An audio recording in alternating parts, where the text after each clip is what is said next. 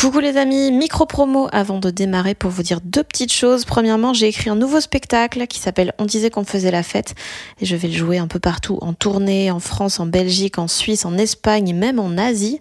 Euh, toutes les dates sont sur fannyruet.com. Et puis deuxième nouvelle, mon roman Bien sûr que les poissons ont froid sort en format poche le 2 mai et il sera dispo le même jour en livre audio. Je l'ai enregistré moi-même, j'ai trop aimé faire ça et je suis trop contente du résultat. Donc euh, yay Hiring for your small business? If you're not looking for professionals on LinkedIn, you're looking in the wrong place. That's like looking for your car keys in a fish tank. LinkedIn helps you hire professionals you can't find anywhere else, even those who aren't actively searching for a new job but might be open to the perfect role. In a given month, over 70% of LinkedIn users don't even visit other leading job sites. So start looking in the right place. With LinkedIn, you can hire professionals like a professional. Post your free job on linkedin.com slash people today. Salut, je m'appelle Fanny Ruet et vous écoutez Les gens qui doutent. Être adulte, c'est vieillir. C'est ça qui, qui m'angoisse beaucoup. C'est que là, tu vois, la maison, c'est une projection de ma vie d'adulte. Donc, euh, j'imagine euh, des enfants, peut-être que j'aurai, et que, que eux-mêmes vont mourir. Et le cycle de la vie. En fait, ça te confronte à ça, tu vois. Tes parents qui viennent chez toi et qui, qui te demandent. euh, si t'as une serviette de bain, le sous-titre c'est euh, ça y est, bientôt nous allons mourir et en fait, ça y est, ça s'est inversé. C'est plus toi qui demande la serviette de bain. Et ça, je trouve ça dur à encaisser. Ça fait des mois qu'on essayait de se capter, on n'était jamais dans la même ville au même moment, mais ça y est, enfin, Eleonore Coste est dans ce podcast. Eleonore est scénariste, comédienne, musicienne. Beaucoup l'ont découverte grâce à ses vidéos avec Golden Moustache. Et il y a quelque chose d'absolument fascinant dans son travail, c'est qu'elle est capable de mélanger des choses très profondes avec des trucs mais débiles. Genre elle a un sketch Golden Moustache où elle tombe amoureuse de son père et et je trouve ça incroyable que ce truc existe. Euh, elle a aussi reçu des prix pour euh, une vidéo qui s'appelle La levrette romantique. Donc euh, voilà, des choses euh, des fois un peu stupides et pourtant euh, ce qui marque le plus chez elle, c'est la façon dont elle dissèque les émotions dans ce qu'elle crée. Là récemment, elle a sorti, enfin il y a quelques années, elle a sorti une web série en deux saisons qui s'appelle Genre humaine. Euh, moi, c'est grâce à ça que j'ai commencé à, beaucoup suivre euh, ce qu'elle fait. Ce sont des petits épisodes de 8-10 minutes tournés en plan séquence, donc euh, d'une seule traite euh, sans rien couper, et qui montrent des scènes quotidiennes assez banales, une dispute, une rencontre, une discussion, mais dont ressortent énormément d'émotions extrêmement subtiles. C'est toujours incroyablement bien écrit et très bien joué. Et plus récemment encore, elle a publié Fantasme sur YouTube. C'est un moyen métrage qui fait un petit peu moins d'une heure, avec notamment Audrey Pirot, Sébastien Chassagne, Adrien Méniel. Et ça parle euh, d'histoire d'amour manqué, d'une relation qui ne s'est jamais faite et à laquelle on repense assez souvent en se demandant ce que ça aurait pu donner. C'est vraiment sublime. Donc je suis hyper heureuse qu'on ait enfin trouvé l'occasion de se poser toutes les deux avec Eleonore pour parler de plein de choses, euh, notamment d'être en dépression quand objectivement tout va bien, d'avoir régressé socialement depuis le début du Covid, de sa série Genre humaine évidemment, au sujet de laquelle d'ailleurs elle m'annonce une très très bonne nouvelle, de déménagement puisque elle était à Paris et que maintenant elle est à la campagne et donc ça a pas mal changé euh, son rapport au temps et à l'espace. On a parlé du fait de pas encore se sentir adulte mais en étant pourtant plus un enfant, de comment elle écrit, du fait qu'elle bosse beaucoup pour compenser le trauma de l'école où on lui disait toujours qu'elle était nulle. On se pose la question comment savoir si une œuvre a de l'intérêt? Et puis on parle de sortir avec des gens qui sont pas finis. J'espère que ça vous plaira. Mais comment ça va déjà? Ça enregistre là? Ouais. Tu m'as prise complètement au dépourvu. Ah non, il y avait des micros, qu'est-ce qui pouvait bien se passer? C'est vrai, je tiens mon micro face à toi quand Alors, sache que je me suis dit, je vais faire un, un, un montage toutes les fois où tu rigoles. Ah putain. pour que Bah les ouais, gens aient genre marre, hein. trois minutes d'Eleonore Coste qui rigole. Et aussi, je me suis fait une remarque tantôt. Si ton surnom c'est Lolo et que ton nom de famille c'est Coste, ça fait Lolo Coste. Ouais. non mais ça c'est le truc euh, qui me poursuit mais Ah depuis ouais. pas très longtemps en fait depuis euh, je dirais euh, quand j'ai commencé chez Golden et qu'il y a eu Twitter et tout ça Ouais. en fait euh, j'avais carrément des fan art de moi en, en costume de, De nazi de non non de de juive euh, avec euh, en mode je vais dans un camp de concentration à plusieurs et il y avait écrit l'Holocauste Hein, c'était horrible faudrait que je les retrouve c'était c'était très audacieux quoi Je suis pas sûre qu'audacieux soit le mot. Ouais. C'est ouais, c'était de mauvais goût et euh, mais j'en ai eu plein des trucs comme ça, des Oh, fan art euh, sur l'Holocauste. Alors c'est marrant de s'en être rendu compte qu'il y a que quelques années parce que on m'appelle comme ça depuis toujours mais Ouais, ouais, putain. Enfin, j'ai pensé à ça tantôt, je me suis dit, putain, c'est. c'est vraiment. C'est censé être tout mignon. Ouais, mais on n'est pas censé m'appeler l'Holocauste quoi. tu vois, on est, on est censé m'appeler Lolo. titre de Non tu m'appelles Lolo. Oui mais bon. ça commence très fort. Non, comment ça va vraiment, la vérité? Euh, ça va vachement mieux que, que si tu m'aurais posé cette question il y a, il y a six mois, euh, je t'aurais dit que ça allait pas. Euh, bizarrement, parce que il y a six mois, tout allait bien dans ma vie, mais, mais je suis re méga angoissée en fait depuis un an, mais comme tout le monde hein, avec le Covid et Mhm. tout, ça a fait ressortir des trucs de, de ouf. Et en fait, l'angoisse est devenue tellement forte que j'ai fait une dépression. Et c'était horrible parce que du coup, j'étais en dépression, mais je venais d'acheter une maison, euh, j'avais mon chien, tout allait bien dans ma vie, et du coup, il y avait un truc où je pouvais le dire à personne. Euh, parce que j'ai- c'est normal, tu peux pas. D'ailleurs, je suis tombée sur un article il y a pas longtemps, génial, où euh, c'est toutes les phrases que les gens disent aux dépressifs, genre, mais t'as tout, t'as tout, Mhm. t'as tout pour être heureux, euh, Lolo, Coste. t'as tout, quoi, pourquoi tu seras en dépression et tout. Donc, euh, je l'ai un peu tenu euh, sous silence, entre guillemets, parce que grâce au réseau, euh, Mhm. j'utilise vachement les réseaux pour m'épancher euh, hors, hors, euh, psy. Mhm. Et, euh, et là, ça commençait à aller mieux parce que j'ai compris que, hum, que c'était normal et j'accepte vachement mieux tout ça et le fait que, bah oui, en fait, on a traversé une année qui fait flipper tout le monde et que, et que voilà, et que c'est comme ça. Et donc, donc ça va, ça va mieux. Je suis vachement moins angoissée. J'apprécie ma nouvelle vie euh, à la campagne et j'apprécie de revenir à Paris de temps en temps, même si c'est ce que je te disais tout à l'heure, c'est un peu énormément euh, d'informations d'un coup pour moi. Mhm. Euh, ne serait-ce que le bruit, tu vois, là, je suis allée bouffer en terrasse avec ma sœur et, euh, et je réfléchissais à ça. En fait, le... elle me disait, mais ça va, je commence à avoir des fourmillements dans les mains, enfin, un truc typique. Et je lui dis, mais il y a trop de bruit, enfin, c'est fou, quoi. Et elle, elle s'en rend pas compte, parce qu'elle elle vit là, mais quand tu ne vis plus là, il y a vraiment un truc où tout à coup, tout saute euh, aux yeux, aux oreilles, tous tes sens, en fait, Ouais, y sont exacerbés, partout, vraiment, quoi. Et ouais, je trouve les terrasses, il n'y a rien de plus angoissant parce que t'as- t'es t'es dans le chemin de la vie. Et elle te passe dessus. Ah ouais, non, mais je vois très bien ce que tu veux dire. Ouais. Ouais, il y a vraiment un truc comme ça, et c'est marrant parce que tout le monde était en transe, là, des terrasses qui réouvrent, et je comprends, hein, vraiment. Je... Mais moi, c'est pas du tout mon truc, quoi. Moi, je suis vraiment contente d'être toute seule dans ma campagne et d'être euh, dans un jardin toute seule. Mais là, je voyais juste avant que t'arrives que t'as mis en story que tu prenais le tram métro depuis Ouais, le métro, euh, première fois depuis euh, un an. Et est-ce que t'as l'impression que t'as genre régressé pendant le Covid, Ouais. qu'il y a des choses que tu gères moins bien? Mais j'ai carrément régressé parce qu'en fait, je suis revenue à un stade de ma vie quand j'avais 20 ans et que justement, je commençais ma vie à Paris et que j'étais méga angoissée, claustro, agoraphobe. J'ai réglé tout ça au, au fur et à mesure des années, mais je te dis, j'ai tellement bien réglé que moi, il y a un an, euh, j'allais partout. hein. J'en avais rien à foutre, même de prendre l'avion toute seule, euh, faire des trucs l'ascenseur, tout ça, j'en avais vraiment rien à foutre. Et là, il y a eu un truc, un effet boomerang où euh, tout à coup tout est revenu et en, j'ai, je trouve en pire. Euh, et ça a été, c'est ça qui est dur en fait, c'est que tu te dis putain, j'ai mis tellement d'années à régler ce problème, ça allait tellement mieux depuis sept ans, pourquoi tout à coup ça me retombe sur la gueule alors qu'en plus je suis à un stade de ma vie où tout va bien. Et euh, ça c'est dur à accepter. Et tu, tu penses que ça va revenir genre beaucoup plus facilement ou tu vas devoir refaire les mêmes processus, les mêmes étapes et tout? Non, je vois que ça revient plus facilement. Déjà, t'as des, t'as des acquis, des trucs que t'as appris quand même. Ou, euh, ou par exemple, tu vois, euh, il y, a, il y a plusieurs années, je l'aurais pas pris ce métro. Là, au moins, je, je vois que je me force à faire les choses. Mhm.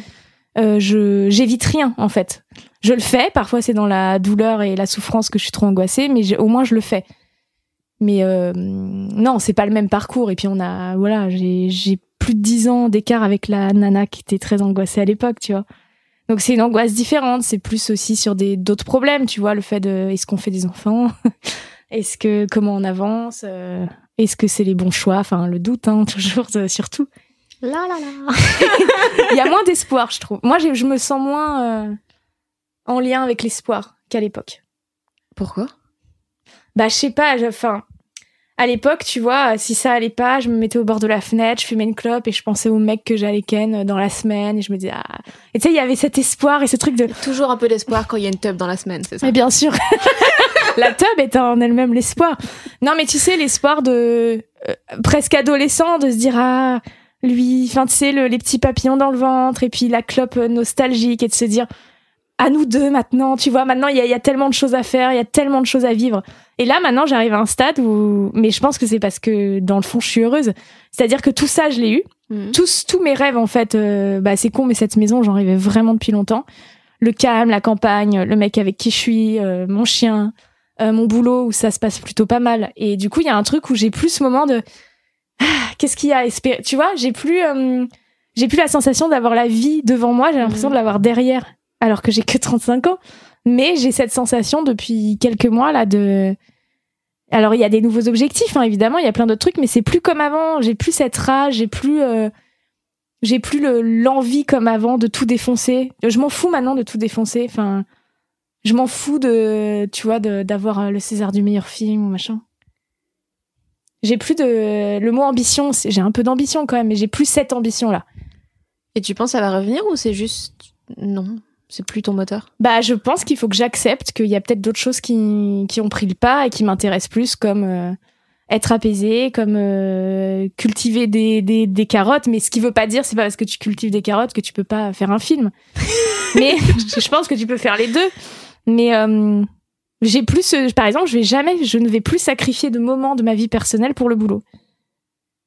Et c'est quand que t'as eu ce déclic de Bah, ça s'est fait très progressivement. Bah, beaucoup avec le Covid, hein, c'est clair. Il y a eu vraiment eu un truc où j'ai tout remis en perspective. Je me suis dit, bon, c'est quoi? Qu'est-ce que je veux là dans ma vie? Je veux être apaisée, euh, je veux être tranquille, euh, je veux continuer à écrire. Et euh, je pense que, ouais, j'ai eu ça, ouais, il y a un an. Et de quoi t'as envie maintenant? C'est quoi la le truc que t'as pas encore réussi à atteindre totalement mais que t'as envie de faire?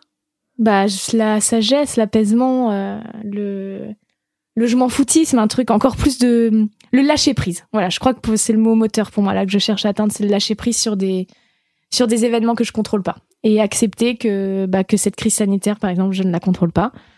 Et euh, et voilà, l'idéal là, ce serait de en fait l'idéal c'est de continuer ma vie exactement telle qu'elle est. Si tu me dis euh, mais je crois que je, je l'ai déjà dit ça en plus il y a quelques années donc tu vois comme quoi.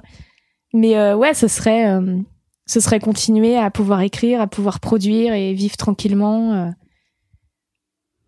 Là, t'as un peu le enfin l'image que ça renvoie, c'est genre vraiment euh, euh, auteur qui s'est retranché euh, à la Mais campagne. oui, non, mais c'est vrai. Alors qu'en plus c'est pas ça parce que tu vois, je me suis pas coupée de Paris, j'y retourne. Euh, je suis pas retranchée. Je vois beaucoup plus de gens là-bas d'ailleurs qu'à Paris. Bizarrement, Ah ouais j'ai une vie sociale beaucoup plus importante là-bas parce que c'est plus facile. Tu vas, on a réussi à convaincre nos potes de venir dans le Perche aussi.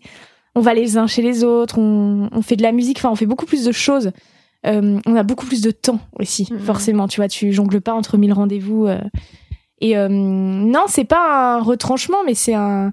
Oui, c'est vrai que ça, ça fait ça, ça fait ça, mais ça, ça veut pas dire que j'abandonne euh, mon métier. Au contraire, j'ai l'impression que je travaille beaucoup mieux depuis que je suis là-bas. Mais en revanche, que j'abandonne un peu, c'est vrai ces derniers temps, c'est la comédie. Je joue plus euh, du tout. Et ça te manque? Bah non. Non. Ce qui me manque, c'est d'être sur un plateau, d'être le désir, le rapport au désir, d'être d'être celle qu'on regarde, tu vois. Hmm. Mais c'est très superficiel, donc en fait, au fond de moi, il y a rien qui me manque. Et faire la conne, faire la conne, mais ça. euh, bon. tu le fais bien en vidéo, Voilà. J'ai pas besoin d'un tournage pour faire la conne.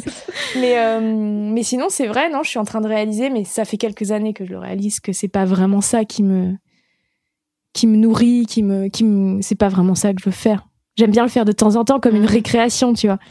Mais euh, si tu me dis, euh, t'as le premier rôle dans un film, tu pars trois mois en tournage, ça va me faire chier. Trois mois? Vrai. avec des gens déjà, avec une équipe, et ensuite trois mois où t'as pas le temps pour écrire, tu dois être à la merci de quelqu'un qui veut que tu joues quelqu'un qui n'est pas toi. Oui, c'est le principe. bah ouais, je crois que j'ai trop envie d'être moi en ce moment justement, donc. euh, donc Et t'as l'impression que c'est des, un peu des montagnes russes à ce niveau-là, euh, d'avoir envie d'être soi, de plus avoir envie, d'avoir envie d'être soi, de plus avoir envie? Bah, ça l'a été pendant des années et là ça y est, ça commence à se stabiliser. Ou euh, non, j'aime bien là. J'aime bien être moi. J'aime j'aime même un peu mon cerveau que je détestais et voilà. Mais euh, je commence, tu vois, à aimer progressivement des trucs. Pourquoi tu le détestes parce que il, il me causait trop d'insomnie, trop d'angoisse, trop de préoccupations qui sont ridicules quoi. Que, enfin, ça me nuisait vachement. Je- pour moi, c'était mon ennemi. Et en fait, euh, de plus en plus, je me dis bah non, c'est ça m'arrive de le détester évidemment, mais euh, mais j'arrive à l'adorer aussi parce qu'il m'aide à travailler, il m'aide à mettre mes idées en place, à, avancer vraiment quoi. Ça va vraiment être une question de citadin de ouf. Quelle ligne de métro tu préfères? Non mais le fait d'avoir déménagé à la campagne, est-ce que t'as dû genre, est-ce que ça a euh, changé la façon dont tu te voyais et genre la façon de Genre moi déjà rien que quand je change mon, la disposition de mon salon, j'ai l'impression d'être une nouvelle personne. Donc quand t'as une maison en perche alors que t'étais à Paris, tu, ah tu dois avoir l'impression d'être une nouvelle personne. En ah mais vraiment et je tiens à le dire, enfin pour moi ça a été un énorme choc euh, émotionnel parce que tout à coup je ne reconnaissais plus rien. Et ma psy elle me disait en fait vous euh, vous ne vous, vous ne vous reconnaissez plus du tout, vous ne reconnaissez plus votre vie. Vous ne vous reconnaissez pas en cette vie. Et euh, il m'a fallu, euh, ça fait que sept mois que je suis là-bas Franchement, ça fait un ou deux mois que je me sens bien. Mais avant, en fait, je, c'était comme si on m'avait plaqué une image. Tu vois, euh, un truc un peu euh, cliché de la vie parfaite et qu'on m'avait plaqué ça. Et chaque matin. dégueulasse, mal détouré. on te colle dessus. Oui, mais beau. Beau. Ouais. Bien fait, quoi. Et, euh, et je me disais, mais je remettais pas en question mon choix parce qu'à aucun moment euh, bon alors attention après moi j'ai gardé mon appart à Paris hein, je suis enfin tu vois c'est c'est pas comme quelqu'un qui va complètement tout mmh. quitter euh. puis le père c'est pas loin vrai c'est à une heure et demie donc ça mmh. va mais quand même tout est tout est rituel toutes tes habitudes sont sont bouleversées alors on l'a fait au moment où il y avait les confinements donc c'était beaucoup plus facile puisque de toute façon on pouvait plus sortir voir personne mais euh, mais c'est ça chamboule parce que tout à coup bah, ne serait-ce que l'espace tout d'un coup, tu passes d'un appartement euh, minus à une, maison qui est plutôt grande, tu vois, ne serait-ce que ça. Mais comment tu gères cet espace? Cet espace, c'est toi aussi, tu vois ce que je veux mmh. dire? C'est euh, et ça, c'était hyper, c'est fou. J'ai un bureau, j'ai une pièce à moi, quoi. C'est mon bureau. Euh, pareil, les chambres, je me disais, mais en fait, on pourrait changer de chambre tous les soirs si on voulait, tu vois. Et, et un truc comme ça. Les Parisiens en PLS. Tellement. Mais donc ouais, c'est très, euh, c'était émotionnellement, euh, enfin ça fait vraiment connasse de dire ça. Ah, t'es émotionnellement bouleversant d'avoir une maison. Non, mais ce que je veux dire, c'est que c'est, ça n'a rien à voir avec la vie que je menais avant. Mais mm. enfin, j'ai gardé certains repères comme euh, bon bah c'est con, le yoga, travailler le matin, courir, tout ça. Ça, c'est des repères et des piliers dans ma vie qui sont là. J'étais avec mon mec qui est aussi quand même quelqu'un qui est là, avec qui, qui est un repère aussi pour moi mais euh, mais tu perds tous les autres repères. Le, les, ton emploi du temps, je me dis souvent ça, mon emploi du temps n'a rien à voir. Parce que à Paris, tu, bah, tu vois comment ça se passe, c'est que tu fais, euh, tu fais ton podcast, ce soir tu vas jouer sur scène, après tu vas faire ta chronique sur France Inter, mmh. après tu rentres machin, et c'est ça, cette ponctuation là. Et moi, c'est ce que je kiffais aussi. Et bah ça, je l'ai moins. Euh, je l'ai même plus parce qu'en fait maintenant c'est, je travaille le matin et l'après-midi je fais tout sauf lire ce que j'écris ou je, je, fais mm. du jardinage, je lis d'autres trucs, je, je m'aère ou je tourne des, des conneries. Mais euh, rien à voir, tu vois, avec. Euh, donc du coup, le temps a, et il, il se déroule vraiment d'une façon très différente. Ça va beaucoup plus lentement, donc c'est beaucoup plus rassurant. Il y a un truc où t'as l'impression de contrôler un peu ton temps. Et voilà, après, ça, j'ai encore un peu des petites paniques quand il faut se remettre dans le circuit de Là, tu vois, je suis arrivée tout à l'heure, euh, j'ai un déjeuner, je viens de voir ensuite j'ai un café, ensuite je me fais ma soirée solo. Et demain, c'est ça, c'est en fait, j'ai peur alors que c'est ce que j'ai toujours fait. Mmh. Et t'as pas eu peur du vide au début? Ouais, si. J'avais peur du vide, mais euh, mais en fait, j'étais tellement angoissée à ce moment-là, j'étais tellement remplie d'angoisse que c'était impossible de ressentir du vide tellement j'étais pleine de ça. Et euh, et je, je suis quelqu'un, enfin en vrai, je, je m'ennuie vraiment jamais. Donc, euh, j'avais pas peur de l'ennui. Le vide, mm. c'est différent. Euh, mais oui, j'avais peur. Après, tu sais, reparlons-en aussi dans trois ans. Hein. parce que c'est facile de dire tout ça au bout de sept mois d'une nouvelle vie, mais mm. euh, le temps que ça se mette en place, c'est ce que je dis toujours. Je dis, ça se trouve, en fait, dans trois ans, j'en aurai marre. Mais bon, néanmoins, je crois que là, je trouve un équilibre qui me va bien parce que moi, je suis une fille de la campagne de base et c'est un truc c'est un truc qui m'a toujours manqué. C'est un truc où, voilà, si je peux aller à Paris comme ça pour le boulot, c'est c'est formidable de, mm. de ne pas y vivre. Désolée pour tous les. Non, mais il y a plein de gens. Ma sœur, elle est, elle est parisienne, elle adore Paris et quand elle vient, tu sais, elle est un peu déboussolée, quoi. Mm. Je lui dis, bah, tu veux m'aider à planter un truc? Tu veux qu'on aille se promener? À la flemme, quoi. Tu parles comme un enfant, en fait. tu Oui, bah ça c'est, tu vois, le- c'est un rôle que je me suis prise aussi. euh, C'est que tout à coup, j'ai vraiment eu la sensation de devenir adulte avec cette maison. Bah, j'avais pris un crédit sur 20 ans, quoi.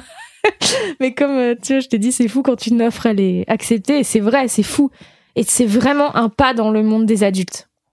C'est ta maison, quoi. C'est, c'est toi, c'est toi qui reçois tes parents. C'est un délire, ça.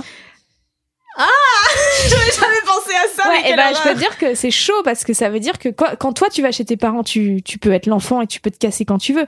Quand ils viennent, tu dois être l'adulte, mais t'es traité comme une enfant et en plus, c'est eux qui décident quand ils se cassent.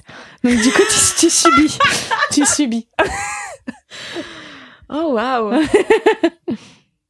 Ah putain, je suis contente qu'ils soient séparés comme ça. C'est jamais deux à la Ah fois. oui, tu les auras pas en même temps. Ouais, non. Oh putain, quelle chance. Dans. Je pense que c'est dans Genre Humain. À un moment, il- non, c'était dans Fantasme. Il y a une phrase qui dit euh, c'est une femme qui arrive pas à être une femme, mais plutôt adolescente non plus. Un truc du style. Ouais, ouais. C'est ma vie, ça.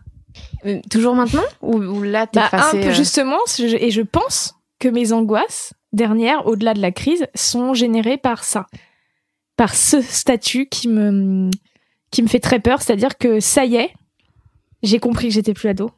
Là, ça y est, je l'ai compris. Mais je veux pas être adulte et du coup, il y a comme un truc de ah, je veux pas y aller, je veux pas y aller, je veux pas y aller. Et en même temps, il y a tout autour de toi qui fait que bah que t'y es, que tu le veuilles ou non, en fait, que t'y es. Et euh, alors après, il y a toute la qu'est-ce que c'est être adulte? Mhm. et, et en fait, je travaille beaucoup sur ça en ce moment. Est-ce que pourquoi je le vois comme un truc péjoratif? Euh, Pourquoi ça me fait peur? Ça me fait peur parce que ça me ramène à la mort. De toute façon, tout est toujours lié à la mort ou au cul. Et euh, Tu préfères quoi? Et du coup, ouais, c'est ça. En fait, être adulte, c'est vieillir. Donc, euh, c'est ça qui, qui m'angoisse beaucoup. C'est que là, tu vois, la maison, c'est une projection de ma vie d'adulte. Donc, euh, j'imagine euh, des enfants, peut-être que j'aurai, et que, que eux-mêmes vont mourir. Et, le cycle de la vie, en fait, ça, te- ça, te, ça te confronte à ça, Mm. tu vois. Tes parents qui viennent chez toi et qui, qui te demandent euh, si t'as une serviette de bain. Ah, et c'est- ben, je te jure gross. que, ouais, je te jure que le sous-titre c'est, euh, ça y est, bientôt nous allons mourir. Et en fait, ça y est, ça s'est inversé. Tu vois, c'est plus toi qui demande la serviette de bain. Et ça, c'est, c'est, je trouve ça dur à encaisser. Pour moi. Je comprends. Sur quoi tu bosses en ce moment? En ce moment, je bosse sur, euh, alors je sais pas si j'ai le droit de le dire. Je crois. Euh, Si, j'ai peut-être le droit. Si t'as pas le droit, tu me dis. non mais si, c'est euh, chiant. C'est chiant les gens qui disent ah, alors je ça mais j'ai pas le droit de dire. tu sais, genre ça crée juste une attente. Euh, genre humaine a été acheté par une chaîne. Allez Ouais, donc ça, ça va plus être, ça va plus s'appeler genre humaine en tout cas. Euh, on repart sur un objet neuf, mais qui va être. euh, En 47 épisodes. Ah qui Non. sont chacun un plan séquence coupé en 47. Voilà, c'est à peu près ça. C'est ça. C'est un nouveau concept. Euh, non, mais c'est un. En gros, maintenant, ça va être vraiment traité comme une série en fait. Alors, il y aura toujours le plan séquence, il y aura toujours. euh, c'est des sujets qu'on a déjà abordés, mais il y a une vraie histoire avec euh, une héroïne qu'on va suivre de du début à la fin, qui va qui va connaître des péripéties et c'est plus les petites parce que c'était très anecdotique, genre humaine. D'ailleurs, c'est ce que j'aimais. Mais euh, j'avais pas créé de lien, j'avais pas, tu vois, c'était Bah, C'était quand même une histoire. Enfin, il y avait quand même une suite. euh, Ouais, mais je veux dire, si tu tombais sur un, tu pouvais tomber sur un épisode au hasard, euh, tu pigeais tout quoi. Oui. Là, euh, il y aura vraiment plus une histoire et voilà. Bon, c'est une série quoi, beaucoup plus. Ça, ça va rester le même format euh, 10 minutes? Euh, ça va peut-être être 15. Ok. Ouais, moi, ça on n'est pas encore. euh. Donc du coup, je travaille sur ça en ce moment, donc c'est hyper excitant. Euh, J'ai peur parce que hum, parce que c'est différent, ça va être différent, j'imagine, d'avoir une chaîne. Euh, j'ai peur des contraintes. Euh, j'ai peur de pas y arriver. J'ai peur d'être dénaturée dans ce que je veux faire. Et en même temps, je suis mais méga bien entourée. J'ai des producteurs qui sont, enfin, vraiment, j'ai de la chance. Ouais, c'est toujours les mêmes et c'est coproduit par la Blogothèque et qui sont charmés aussi. Je les adore. Et euh, ils sont très euh, euh, très humains en fait. Ils sont très, ils vont jamais, je sais, me pousser à faire un truc juste pour que ça marche. Donc je les adore. Donc je bosse sur ça. Et en parallèle, là, je suis en train de bosser sur un, un long métrage, euh, mais sur une commande, mais qui est vraiment chouette, sur une idée trop cool. Donc je verrai où ça va. Et ça j'aime bien Et parce que du coup, scénariste ou tu. ouais, scénariste. Ok. Mais pour l'instant, je suis toute seule, mais j'espère après créer un petit pôle auteur quand on passera au, au dialoguer et tout, parce que je trouve ça plus. Enfin, ça me manque quand même de travailler avec des gens. Quand c'est genre humaine, tu vois, que c'est mes projets perso, je- j'adore travailler toute seule. Mhm. En revanche, quand c'est des projets de commande et tout, moi, je pense que c'est important d'être à plusieurs. Mhm. Et euh, écoute, et puis mon roman là où j'attends, mais aujourd'hui d'ailleurs, euh, la réponse de l'éditeur pour savoir si si ça le fait ou pas. Donc, Quoi, parce que euh, là, t'as t'as t'as déjà signé ou t'as non, envoyé justement, un- j'ai pas signé. En fait, je l'ai. Il est écrit, donc c'est ce que je faisais dans ma maison ces six derniers mois, c'était Ouais. écrire ce putain de roman, parce que j'avais enfin le temps. Genre humaine était en attente, j'avais pas eu la réponse, et voilà, j'étais que sur ça. Et, euh, et en fait, c'est marrant, j'ai commencé à écrire, et une semaine après, un éditeur m'a m'a écrit sur Insta pour me dire ah là là, est-ce que vous vouliez, voudriez pas écrire un roman? Je bah c'est fou, j'ai commencé il y a une semaine, je l'avais dit à personne. Et, euh, et voilà, maintenant j'attends de, de savoir si on signe ce que j'ai envoyé les pages là. Donc, euh, Ok, trop bien, bravo. Merci. Donc voilà, ça, c'est mes petits trucs que je fais en ce moment.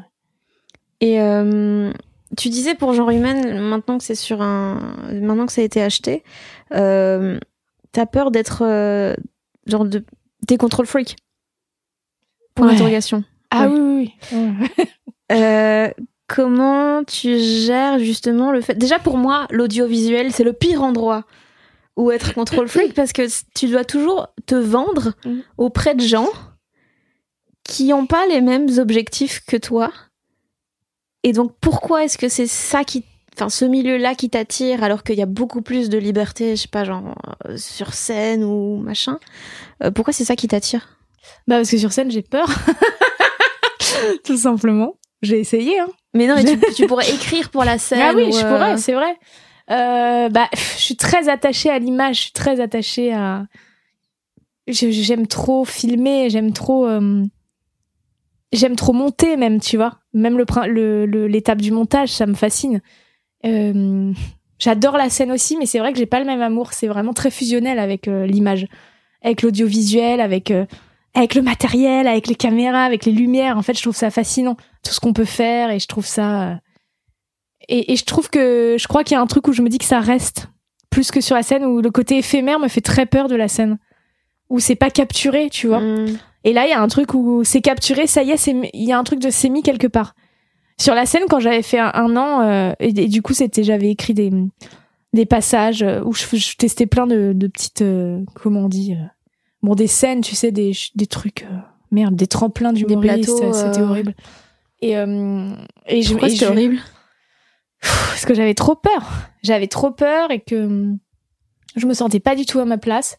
Je me sentais mais imposteur au possible. Mm. Et euh, et tu vois, je parlais à l'époque, euh, mon père avait eu son cancer et du coup je parlais de ça et je m'étais dit ça va me faire du bien. Comme ça, je vais le dégager en mode drôle entre guillemets. Mm.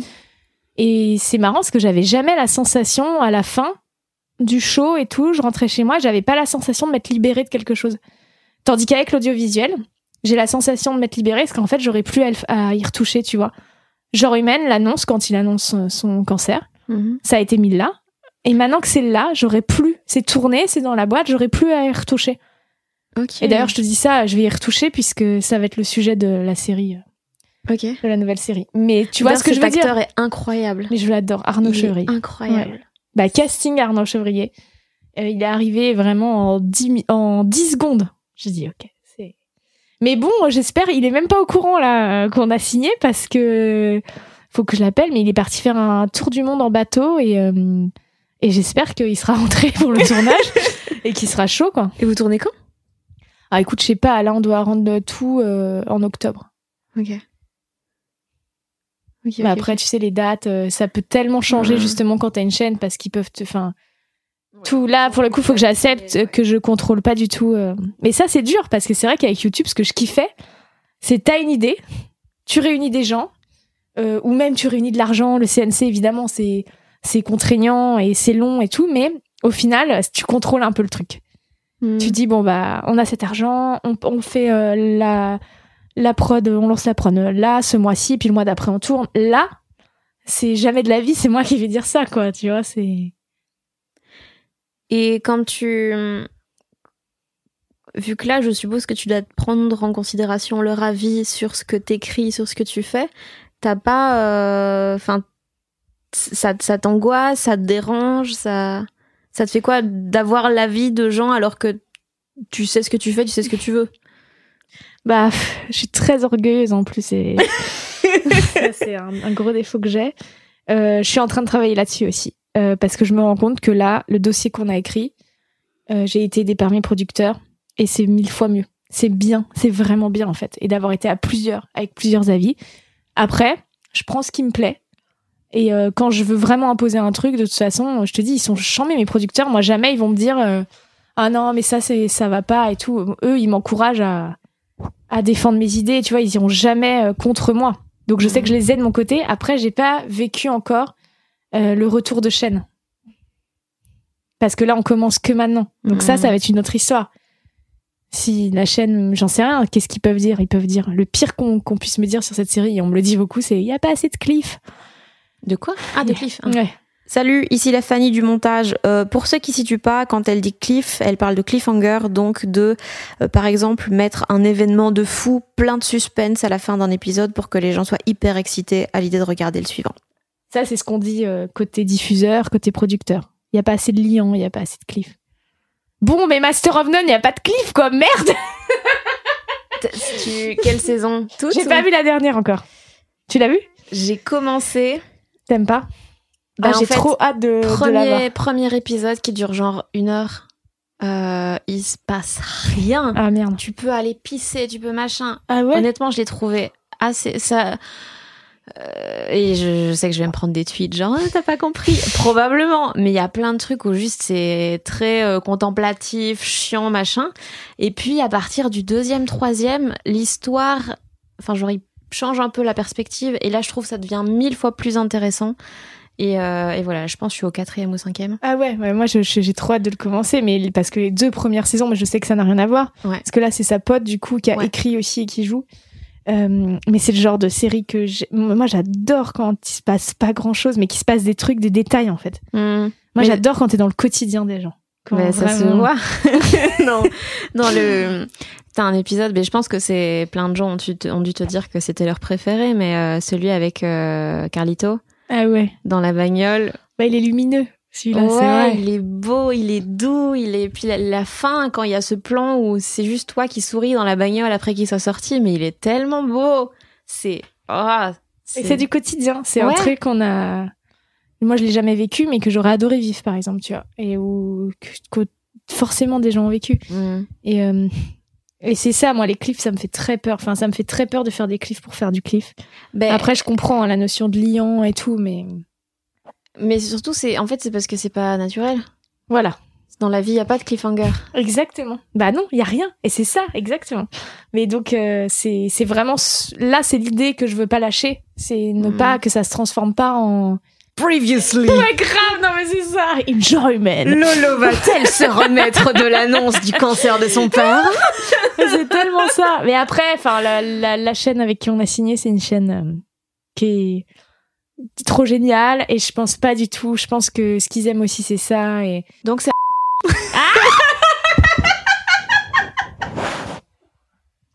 c'est ça.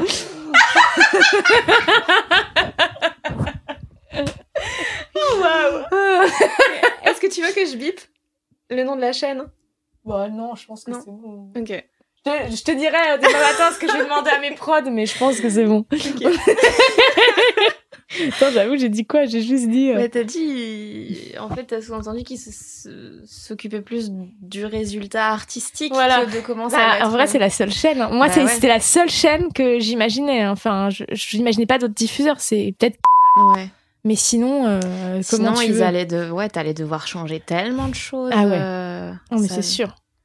Là, ils changent quasi rien. Enfin, tu vois, sur ce qu'on a. Ils disent juste bah, plus de profondeur, de liant, mais ils nous amènent vers un truc. Je pense qu'ils vont nous emmener vers un truc qui est mieux. Mm. Et là, c'est là où moi, je dois mettre mon orgueil de côté dire en fait, ces gens-là, ça fait des années qu'ils travaillent. En fait, je kiffe leur série. Et pourquoi je kiffe leur série? Parce que s'ils sont derrière. Donc, moi, là, il faut que je me. Tu vois Et comment tu fais? Comment tu mets cet orgueil de côté? Mais je sais pas, hein, franchement, euh, je sais pas. euh, En fait, comme j'ai pas vraiment commencé, euh, je sais pas.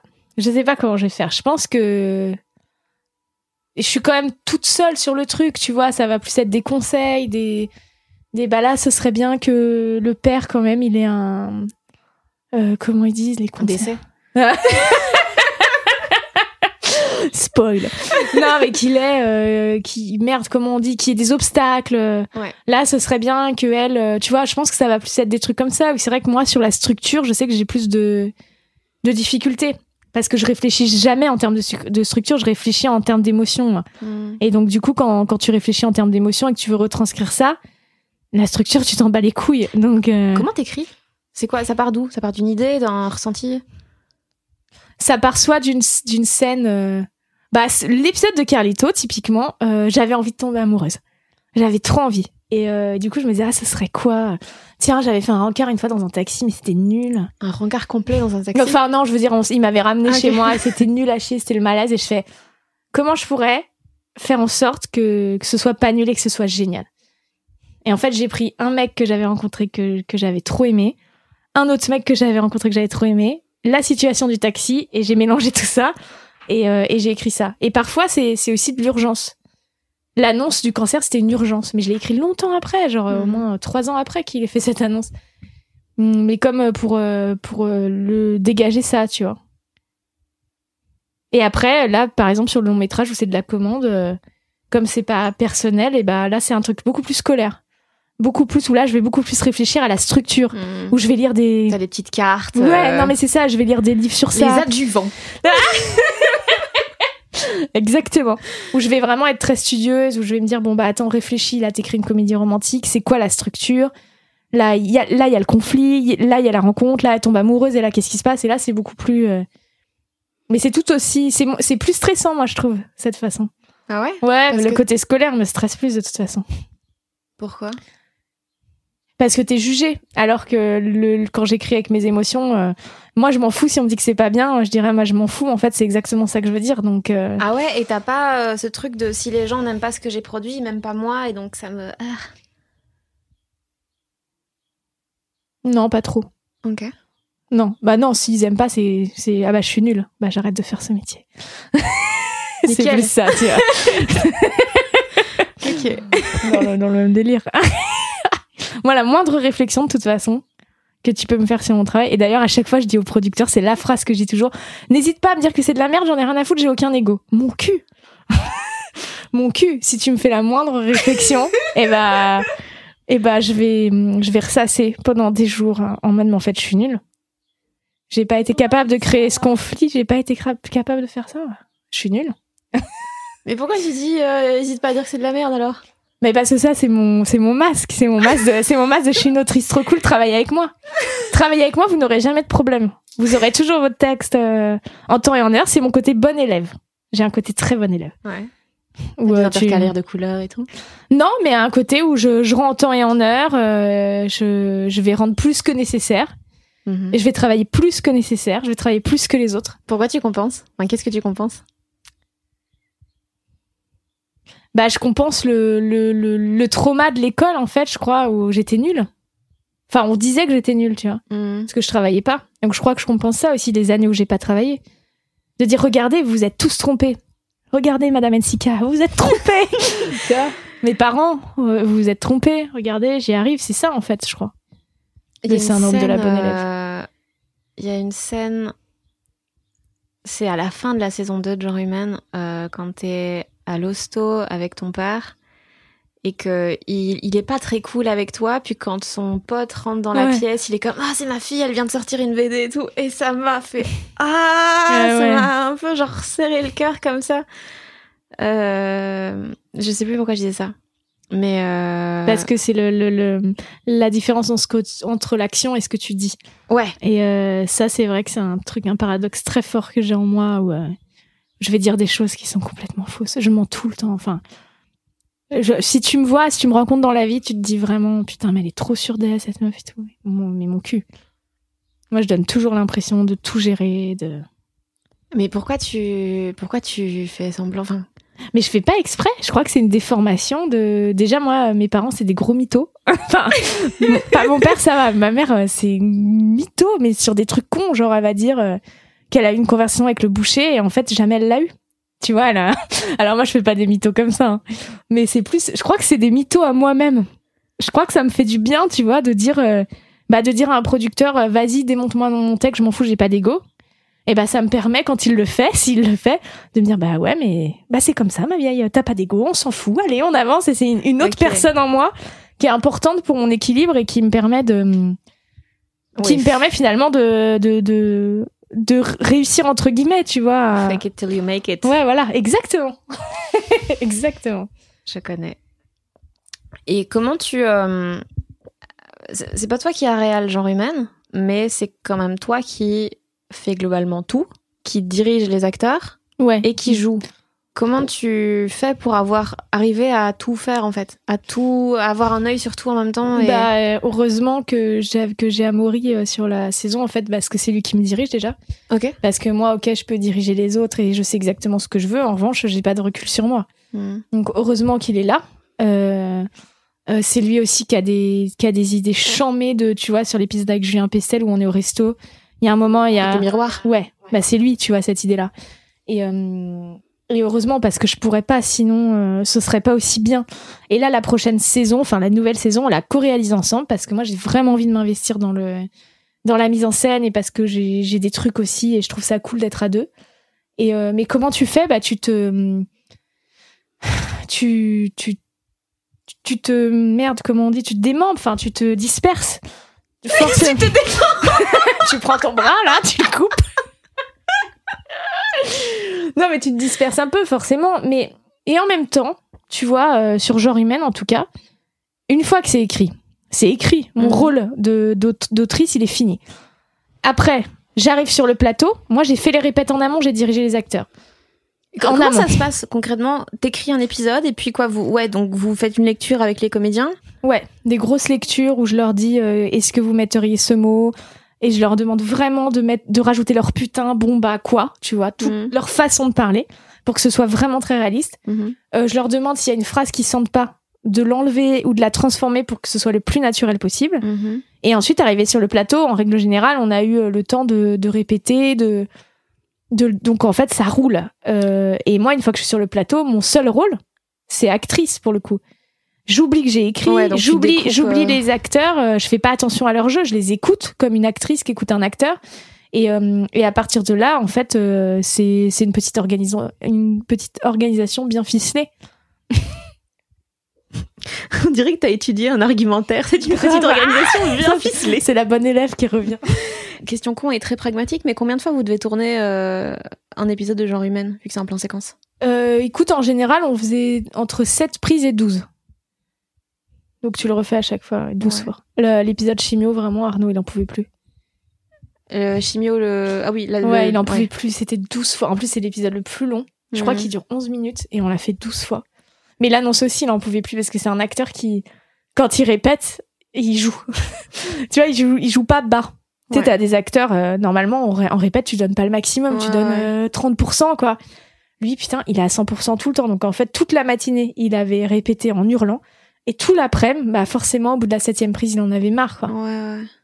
Mais euh, vachement moins fatigant qu'un tournage euh, découpé.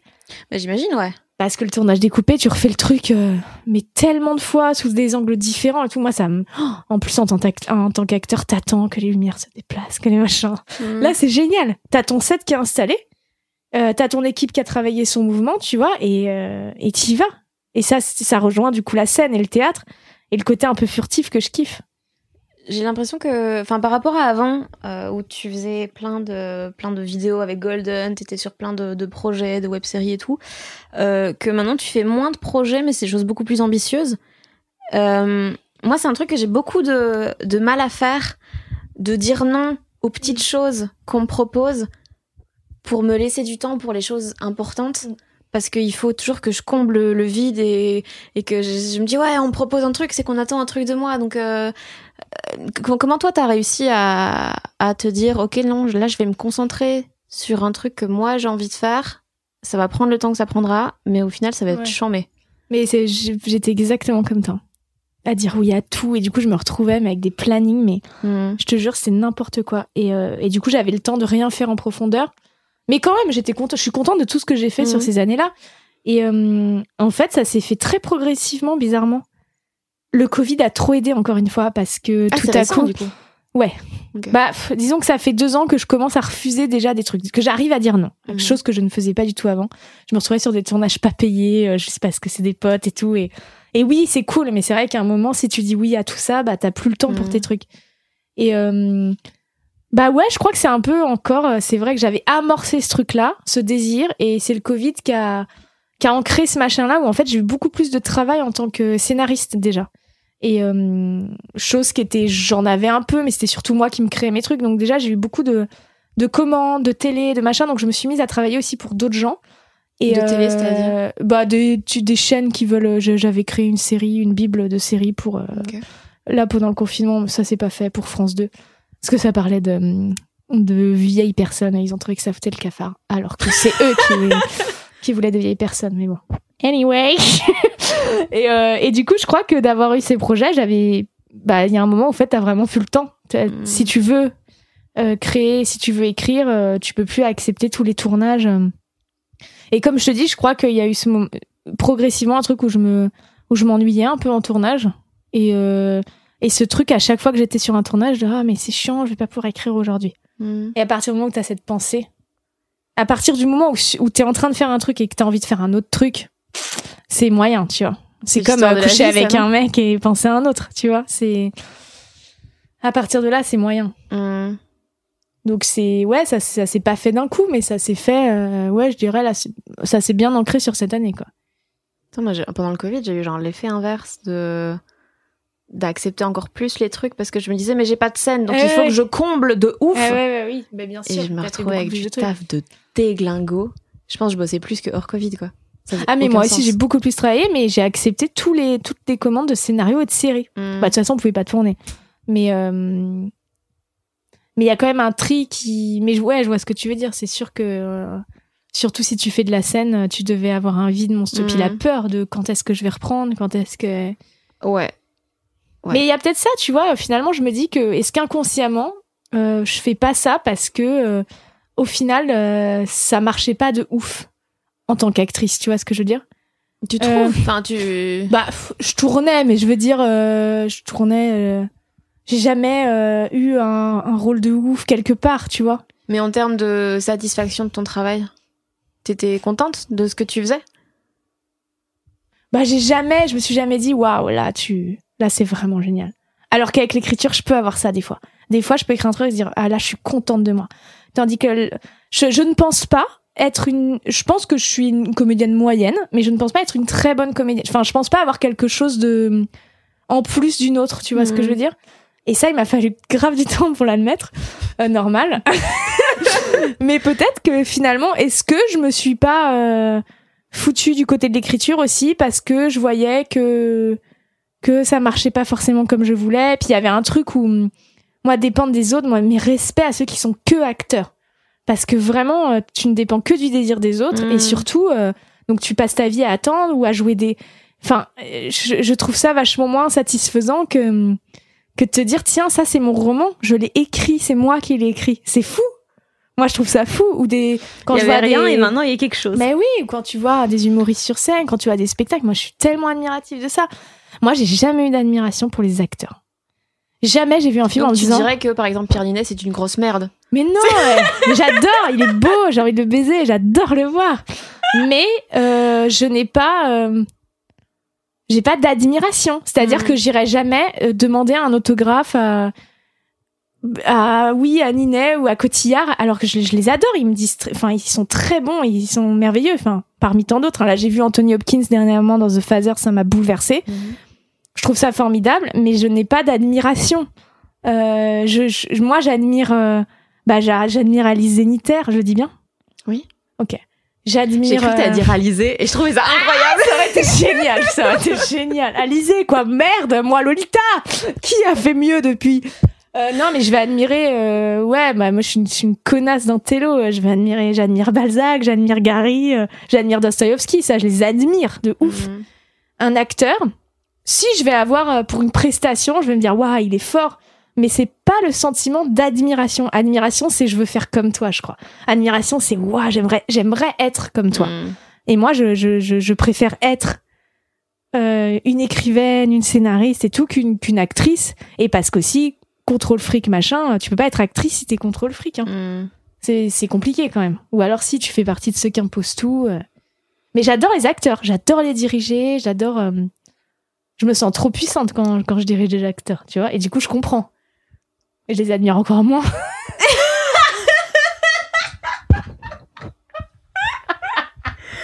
de, de se soumettre à, à mes indications. je crois que c'est la première fois que je dévoile ça. J'ai trop peur. Mais bon, c'est vrai. Plus aucun acteur ne voudra travailler avec moi. Ouais, ou alors ils accepteront, mais genre ils sauront quoi. Ouais. Je ne vous admire pas. J'aimerais pas être vous. Je pense que ma hantise, ce serait d'être vous.